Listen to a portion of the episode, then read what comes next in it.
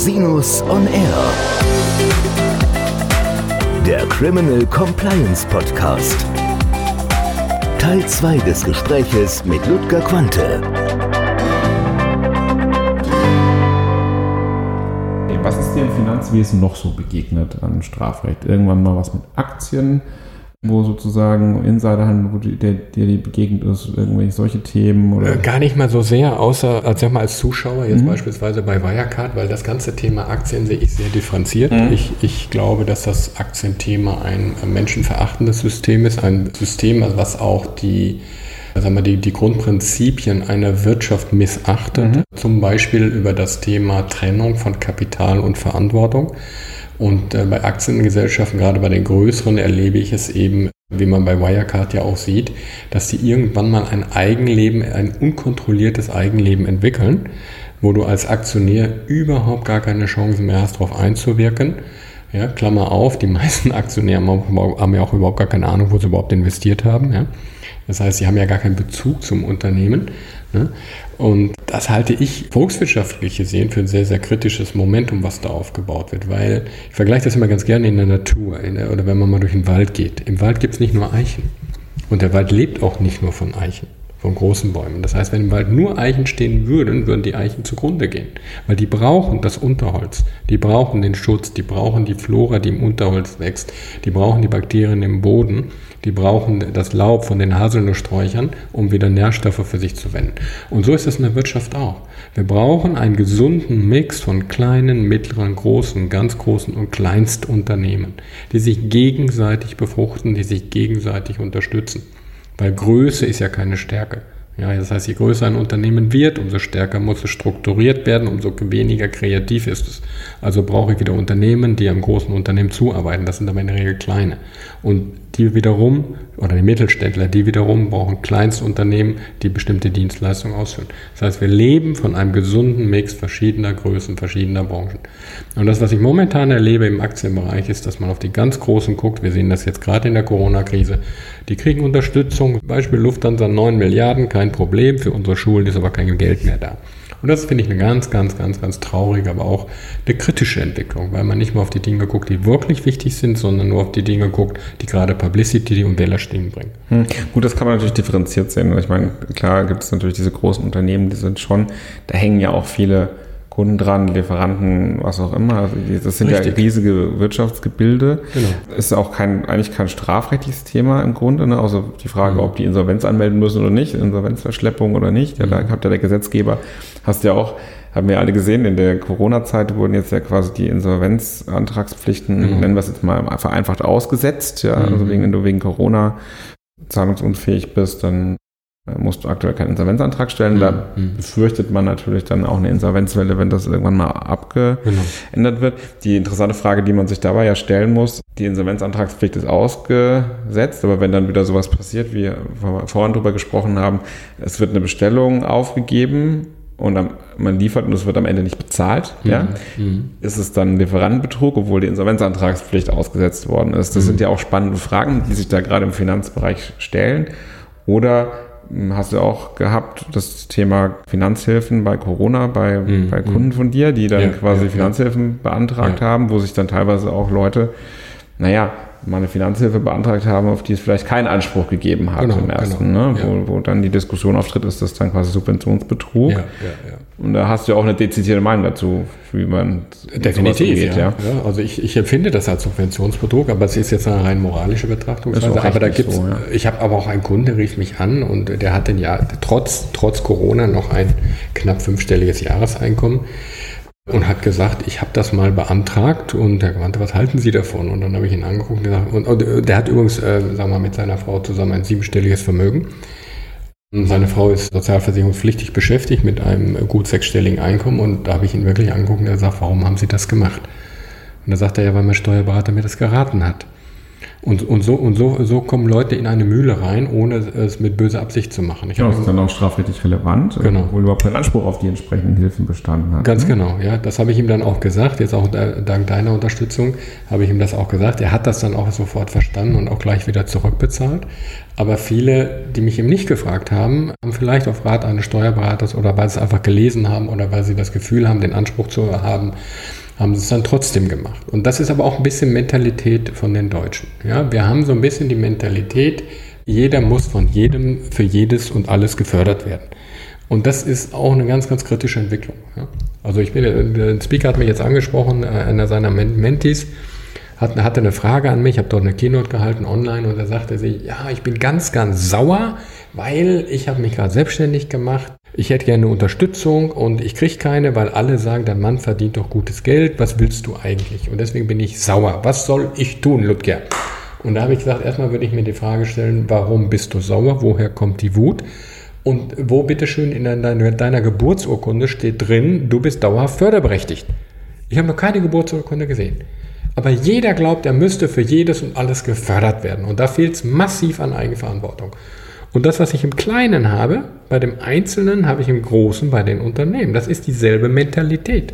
Es wirkt sich nur anders aus. Mhm. Aber wir müssen mal wieder wegkommen von, von Fördermentalität hin zu Eigenverantwortung. Und wir müssen auch mal wieder akzeptieren, dass Unternehmen pleite gehen dürfen.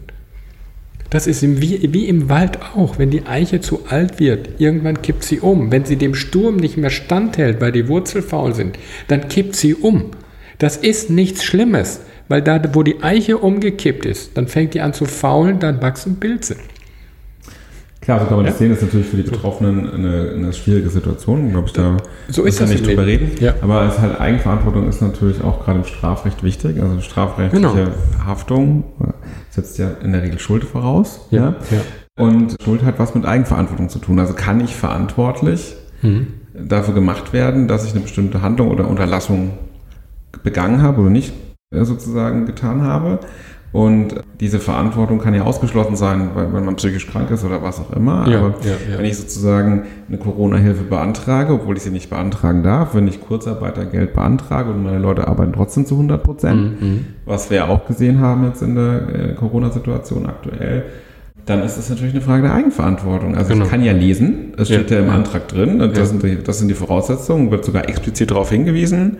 Hm. Wenn du quasi das beantragst, dann ist das ein Subventionsbetrug unter Umständen, wenn du falsche Angaben machst. Hm. Und das, hm. natürlich ist es eine falsche Angabe, wenn ich sage, ich bin bedürftig und bin ja, nicht bedürftig. Ja, ja, und wir können das ja auch ganz einfach nachvollziehen. Also wenn da mal eine Betriebsprüfung vom Finanzamt kommt und guckt sich die Bilanzen an und die BWAs, die betriebswirtschaftlichen Auswertungen, dann können die ja ganz einfach nachschauen, wie war die Liquiditätssituation, wie war die Einnahmensituation und wie war der Workload? Ja? Mhm. Und das ist natürlich echt ein kritisches Thema und da sprichst du richtig an. Das ist eine Frage der Eigenverantwortung mhm. und der mhm. Mentalität. Will genau. ich ja. tatsächlich auch auf Kosten derjenigen, die tatsächlich ja dann auch die Hilfe benötigen. Ich mhm. finde es ja ganz legitim und auch richtig, dass man sagt, die Menschen und die Unternehmen, die jetzt gerade unter der Situation leiden und deswegen unvorhergesehenen Schwierigkeiten geraten, dass man die hilft. Das, das, gehört zum Sozialstaat dazu. Aber die Kehrseite der Medaille ist natürlich, dass wir im Sozialstaat auch gucken müssen, nehmen wirklich auch nur diejenigen diese Leistung in Anspruch, die das auch dürfen, weil das kostet ja quasi nicht nur Steuergeld, sondern es hat ja auch einen Einfluss auf unseren gesellschaftlichen Zusammenhalt. Ja. Und dafür sorgt natürlich dann das Strafrecht bis zu einem gewissen Grad, dass das dann auch sanktioniert wird. Ja, wir müssen aber aufpassen, dass wir, dass wir nicht verwechseln den Sozialstand mit, mit Sozialstaat mit unternehmerischen Fehlentscheidungen. Was momentan gemacht wird, ist, dass unternehmerische Fehlentscheidungen der Vergangenheit massiv gefördert werden, auf Kosten derer, die diese Fehler nicht gemacht haben. Wir müssen uns klar sein darüber, dass wir alles das, was momentan passiert, dass das unsere Kinder auszubaden haben. Das heißt, wir erhalten jetzt ein System am Leben, was zum Teil gar nicht lebenserhaltenswert ist, auf Kosten unserer Kinder in der Zukunft. Und das kann nicht sein. Es kann nicht sein, dass wir massive, massive Fehlentscheidungen, die getroffen wurden in der Vergangenheit, nämlich zum Beispiel das Auszahlen von Dividenden, dass wir die jetzt auch noch durch Fördergelder fördern. Ja gut, es kommt darauf an, liegen jetzt die Voraussetzungen vor oder liegen sie nicht vor. Ich meine, auch die Insolvenzantragspflicht ist ja nur insoweit ausgesetzt, wenn man es mal genau liest, wenn es um Corona geht. Das wird natürlich im Einzelfall schwierig nachzuweisen sein, dass nicht ein, dass quasi das Unternehmen vorher schon nicht gesund war. Also da wird quasi eine, eine gewisse Strafbarkeitslücke entstehen, da gebe ich dir recht. Aber das andere ist natürlich eine politische Frage. Das entscheidet natürlich. Ja, aber es geht nicht nur um ungesunde Unternehmen. Wenn ich sehe, dass Aktiengesellschaften, wir müssen einfach mal wieder zu Unternehmertum kommen.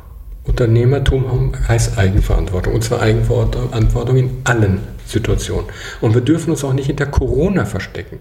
Corona ist doch nur eines von vielen Herausforderungen, die ein Unternehmer zu lösen hat. Corona ist übrigens auch gar nicht so schlimm, wie wir immer behauptet haben. Viel schlimmer wäre beispielsweise eine Zinserhöhung um 2 bis 3 Prozent. Die wäre viel schlimmer. Für die, die Wirtschaft meinst du? Für die Wirtschaft. Mhm. Die hätte nämlich viel mehr Unternehmen zum Kippen gebracht. Und der Unternehmer hat verdammt nochmal die, die Aufgabe, seine Weitsicht so weit zu strecken, dass er für ausreichend Liquidität sorgt für eine Krise. Ob die Corona heißt, ob die Wegbruch des größten Kunden heißt, ob die heißt, ich habe einen Krankheitsstand von 30 Prozent aufgrund einer Grippe, eines Grippevirus, das ist doch völlig egal, wie die, wie die Krise heißt. Wir müssen uns klar sein, dass wir in Zeiten leben und auch immer gelebt haben, die volatil sind. Wir hatten schon immer Volatilität im Leben. So, und die Menschen tun so, als wenn diese Volatilität jetzt nicht mehr da ist und die Allgemeinheit muss sie abfangen. Und das kann nicht sein. Das ist wieder jeglichen Unternehmertums. Das ist einfach krank. Ne? Kann doch nicht sein, dass es Unternehmen gibt, die, letzt, die letztes Jahr ausgeschüttet haben, Dividenden, vorletztes Jahr Dividenden, vorvorletztes Jahr Dividenden und heute am, am, am Battle draufstehen und sagen, oh, oh, oh, uns geht es ja schlecht. Ja, das ist halt, ja. das ist halt diese Periodenabgrenzung, die wir halt haben. Das ist halt einfach die, die Folge der, der rechtlichen Konstruktion, die wir da ja, genau, aber das, das, kann doch nicht in Ordnung sein. Das hat doch mit Unternehmerteam ah, Das weiß ich nicht, weil du musst ja irgendwie auch abgrenzen. Ich meine, uns interessiert ja, wann wird es strafrechtlich relevant genau. sozusagen. Ne? Da kann man sich natürlich schon die Frage stellen, muss ein Unternehmer entsprechende Risikovorsorge treiben und ab wann wird es strafrechtlich genau. potenziell relevant? Untreue ja. ist das Stichwort, ne? Das, mhm. äh, wahrscheinlich bei evident klar erkennbaren Risiken, die man einfach nicht abdeckt, ja, oder mhm. quasi Herausreichen oder Auszahlung von Vermögen oder Liquidität, die die Gesellschaft dann nicht hat und dann ja. kommt es zu einer Insolvenzsituation oder was auch immer oder zu einer zu starken Vermögensverlusten. Das kann natürlich dann auch strafrechtlich wieder angewandt sein. Aber mhm. alles andere ist sozusagen natürlich irgendwie Teil unserer Rechts- und Wirtschaftsordnung. Und das respektiert das Strafrecht einfach. Ne? Mhm. Also genau. das mag moralisch oder, oder wertungsmäßig irgendwie ja. schwierig sein, aber strafrechtlich sozusagen sagt man, da das Strafrecht ja das äußerste Schwert ist, das wir anwenden, mhm ist das an der Stelle neutral. Man sieht ja, dass das Strafrecht sich da ja auch anpasst, beispielsweise jetzt beim Thema Sozialabgaben. Also normalerweise haftet man ja für Sozialabgaben immer persönlich und privat als Geschäftsführer und da, da haben die jetzt gesagt, plötzlich, ja, das setzen, wir, das setzen wir auch mal kurz aus. Das heißt, auch das Strafrecht passt sich da oft der Wirtschaftssituation an. Das Strafrecht ist ja dynamisch. Ne? Ja, also genau. was vor 50 Jahren strafbar war, muss nicht heute strafbar sein. Genau, ja. Was ja auch spannend ist. Es ist ja der Strafrecht ist der Spiegel der Gesellschaft. Also genau. die Werte der Gesellschaft spiegeln sich im Strafrecht wieder. Also ja, ja. ich, habe ja auch früher mal die Todesstrafe. Das genau. gibt es heute auch nicht mehr, ne? Ja, ja. Ja, das ist ja so. Strafrecht ist ja gelebte, gelebter Ausfluss der gesellschaftlichen Werte. Ja. In, in, China ist was anderes strafbar als bei uns. Genau, ja. Das ist ja auch faszinierend. Also dadurch, dass das ja auch ähm, mobil ist, also das, was, heute strafbar ist, ist vielleicht in zehn Jahren nicht mehr strafbar. Ja. Oder was zum Beispiel, wenn man jetzt mal wertungsmäßig anguckt, was ja gerade passiert ist, dass im Steuerstrafrecht die Verjährung auf 25 Jahre verändert wird. Ja, ja? Das ist ja auch eine Wertung. Also was ist der Gesellschaft wichtig? Steuern zahlen. Ja, ja? Genau. Das wird jetzt so hochgehängt, dass man sozusagen sagt, okay, da verlängern wir jetzt die Verjährungsfrist. Genau. Die kommt, kommt ja aus dem Comex-Thema, also ja, sozusagen ja. aus diesem sehr bekannten, sehr durch die Presse gehenden Thema mit der potenziell doppelten Erstattung, Erstattung von Kapitalertragssteuer. Ja. Mhm. Da hat man einfach gesagt, jetzt verlängern wir da mal ja, die Verjährungsfrist. Ne? Hätte man jetzt sich mal die Frage stellen können, ob man in anderen Bereichen, wo es eher um körperliche genau. Unversehrtheit geht, ob man das auch machen könnte.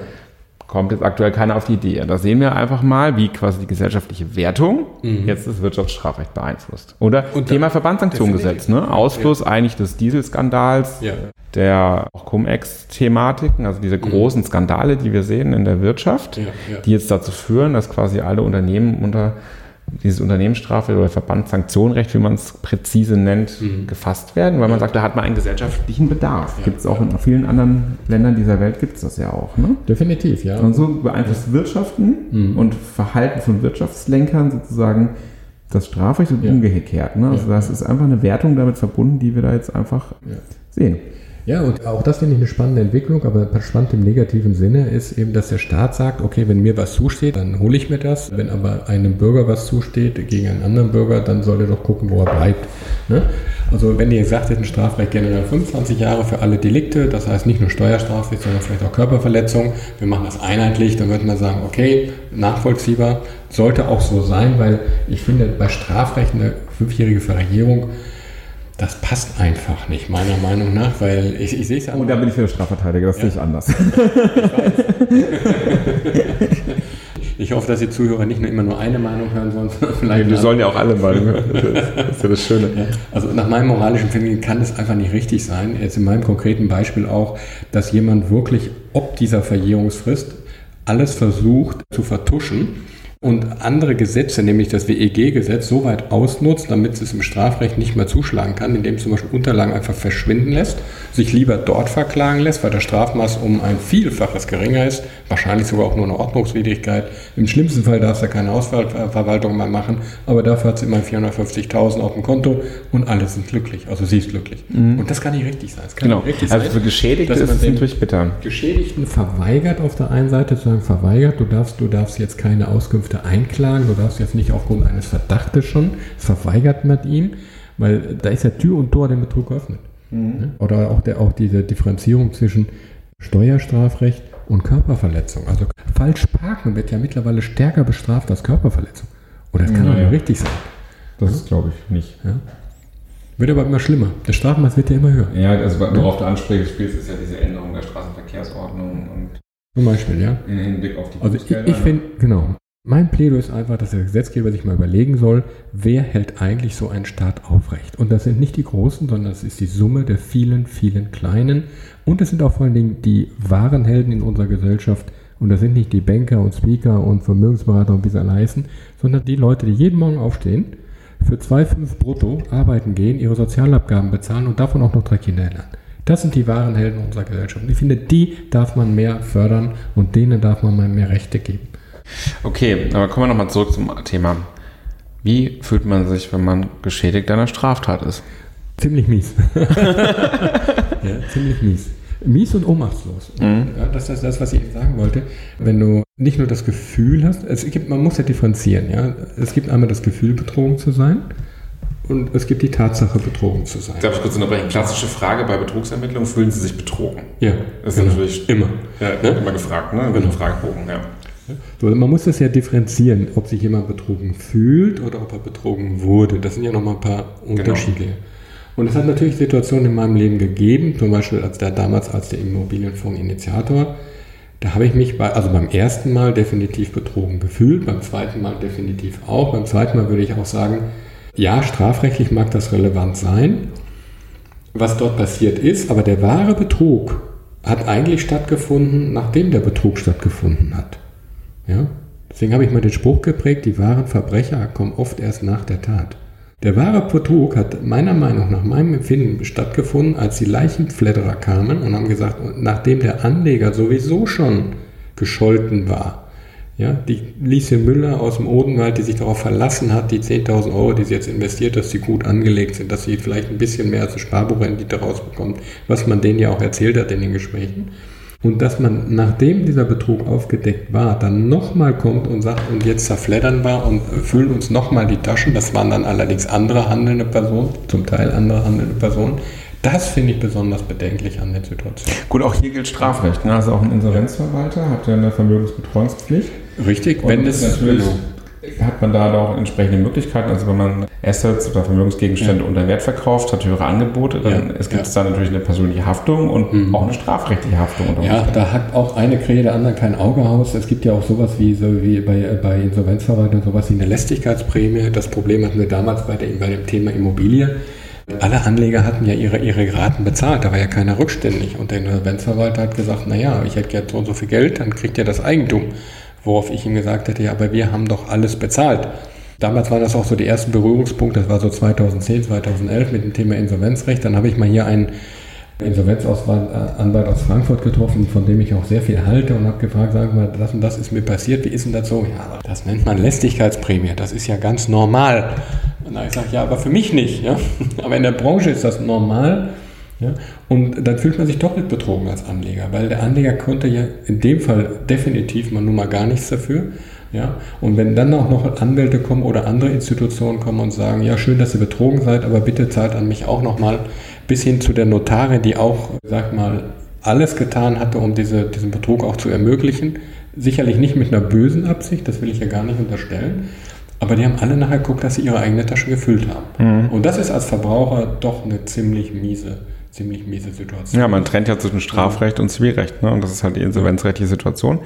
Der Insolvenzarbeiter muss die Masse mehren, muss alles einsammeln, ja, ja. muss gucken, dass da möglichst viel bei rumkommt. Und dann guckt mhm, er nicht, genau. habt ihr jetzt auch noch ein strafrechtliches Thema? Dann gesagt er, ja, geht zu dem, der euch betrogen hat. Das ist nicht mein Problem jetzt. Ne? Erstmal genau, genau. vereinfacht ausgedrückt. Und ne? hat auch einen Insolvenzverwalter in einem anderen Objekt, hat er zwei Bauträgerinsolvenzen begleiten müssen oder dürfen oder ja, müssen. Freiwillig habe ich es nicht gemacht.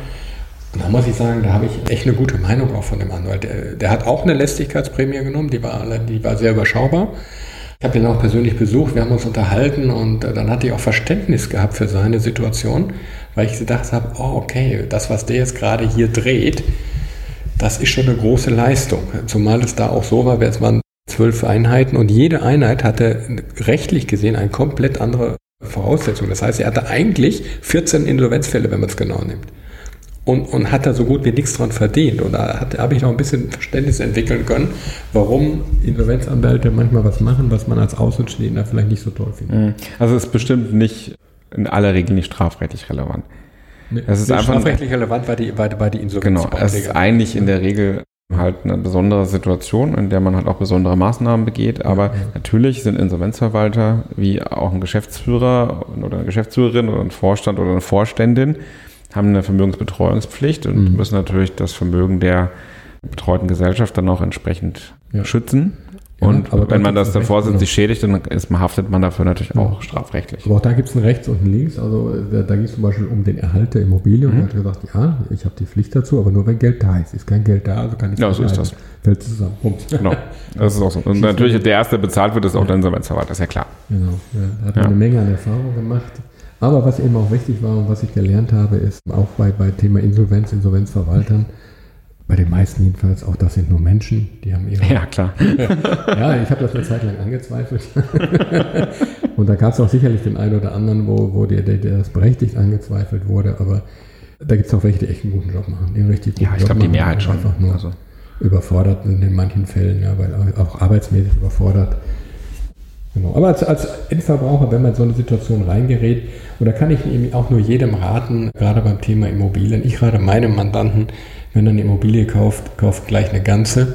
Ja, dann seid ihr Herr eurer Sinne und wenn ihr euch das nicht leisten könnt, dann gibt es andere Beteiligungsformen, aber das Thema WEG sehe ich persönlich sehr differenziert. Hm, gut, du hast natürlich auch entsprechend, mehrfach entsprechende Erfahrungen gemacht. Ja, mit, mit der entsprechend strafrechtlichen Komponente. Die meisten sind natürlich davon nicht betroffen, aber ja, auch in meiner Praxis kommt das mindestens ein, zwei Mal im Jahr vor. Das ist einfach im Immobilienbereich gang und gäbe, dass sowas ja. auch mal passieren kann. Mhm. Und dann ist man am Ende der Gelackmeierte, weil da kommt am Ende schadenersatzmäßig ja. nicht viel bei raus. Und auch in den Strafverfahren wie du schon sagst, da gibt es eine gewisse Überlastungssituation, ist alles nicht so einfach nachweisbar und dann, dann wird es mhm. auch sehr belastend für alle Beteiligten. Da muss man sich ja. überlegen, ob man da sozusagen überhaupt seine Energie reingibt oder ob man genau. das dann den Strafverfolgungsbehörden einfach überlässt und genau. sagt, ja, da wird schon irgendwas rauskommen, was irgendwie ja. sinnvoll ist. Meine Mutter hat immer gesagt, gegen Betrug ist kein Unkraut gewachsen.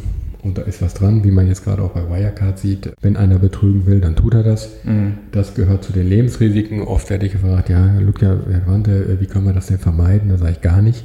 Wenn es einer machen will, dann tut er das. Wer bei Wirecard investiert hat, hat jetzt einfach Pech gehabt. Das sind Lebensrisiken.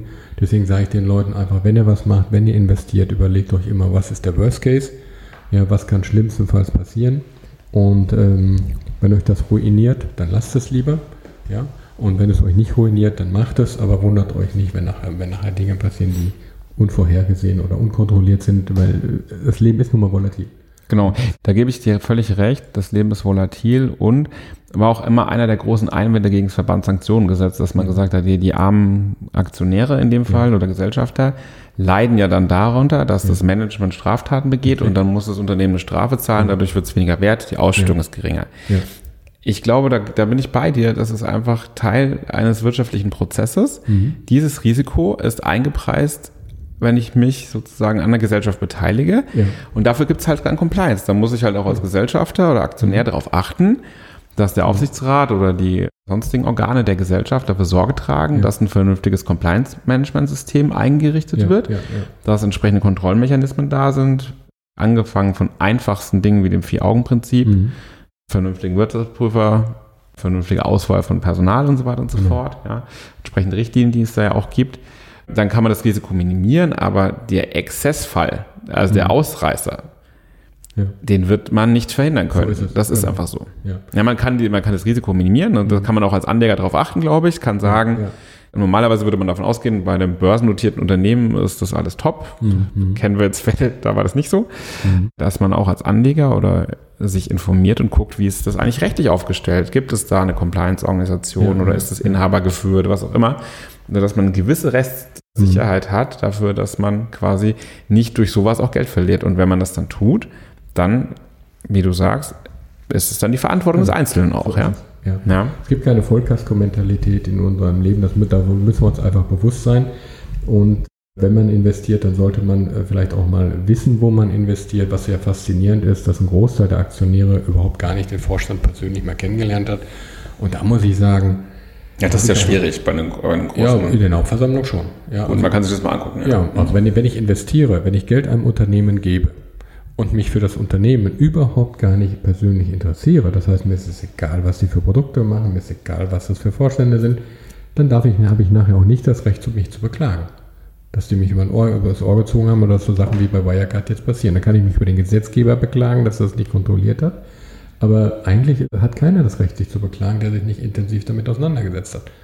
Das ist das Faszinierende an diesem ganzen Bereich, dass eben Kapital und, und Unternehmensführung so weit voneinander weg sind, dass sie eigentlich gar nicht mehr wissen, was macht eigentlich der andere. Mhm. Und wer ist das überhaupt? Und wo bin ich überhaupt? Genau. Deswegen brauchen wir gute Gesetze. Na, das geht nicht anders.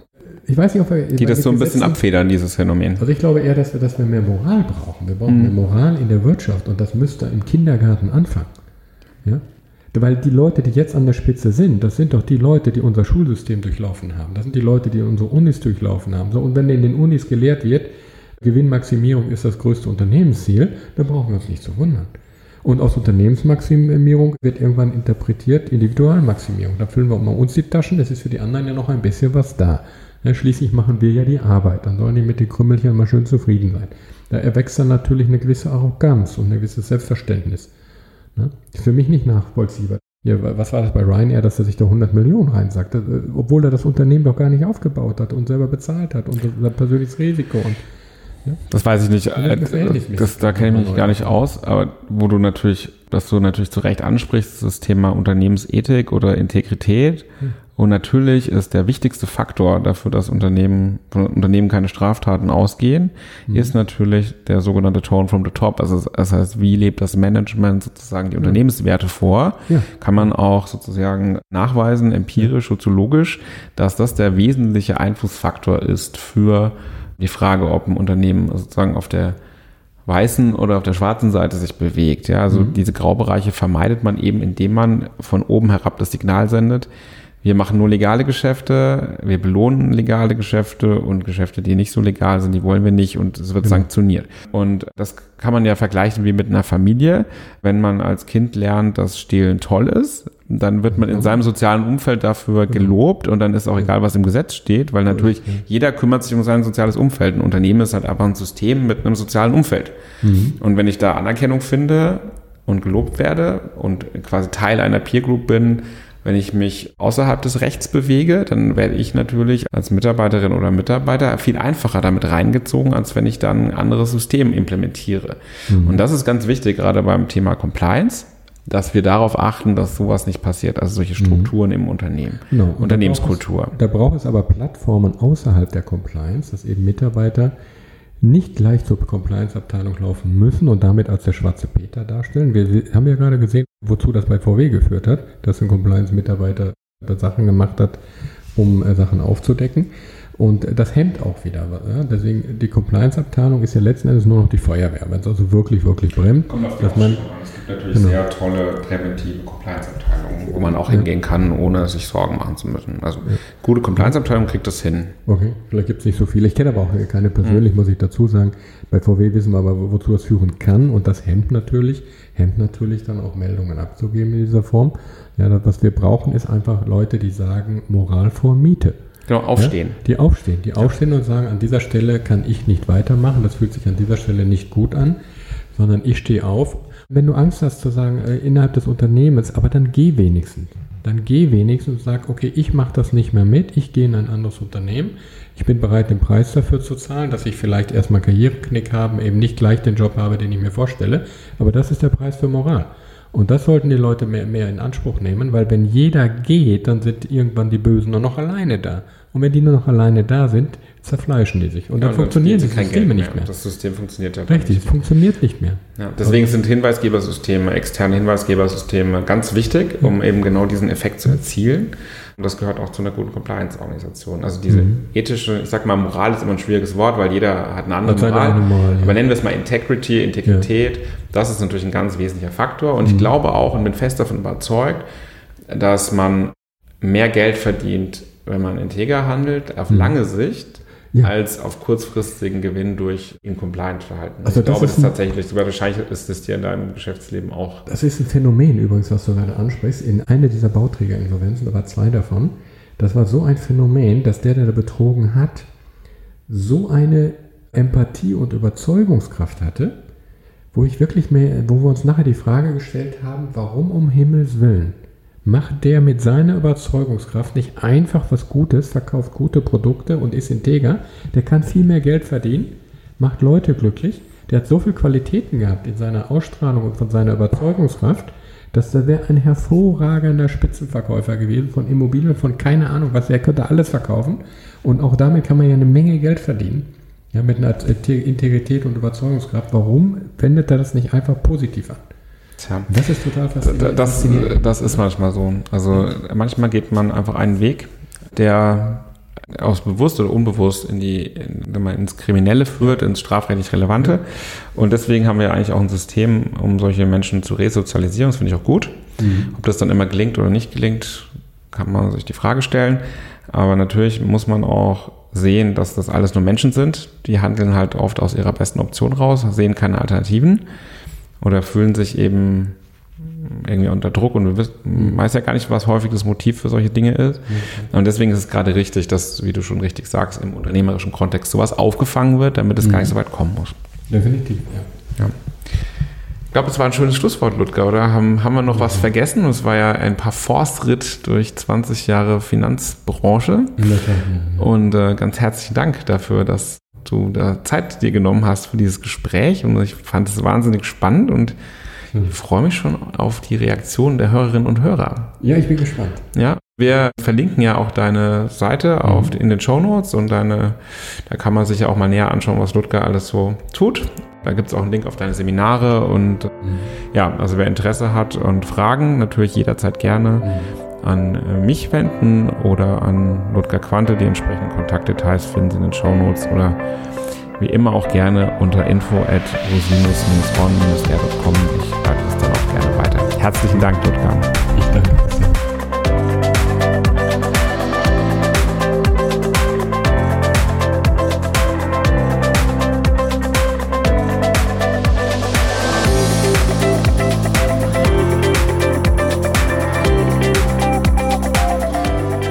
Der Podcast stellt lediglich einen allgemeinen Überblick über rechtliche Themen dar und ersetzt selbstverständlich keine Rechtsberatung zu konkreten Fragestellungen im Einzelfall. Bei Fragen wenden Sie sich an Rechtsanwältinnen und Rechtsanwälte Ihres Vertrauens, natürlich auch gerne an uns. www.rosinus-on-r.com oder unter www.rosinus-partner.com.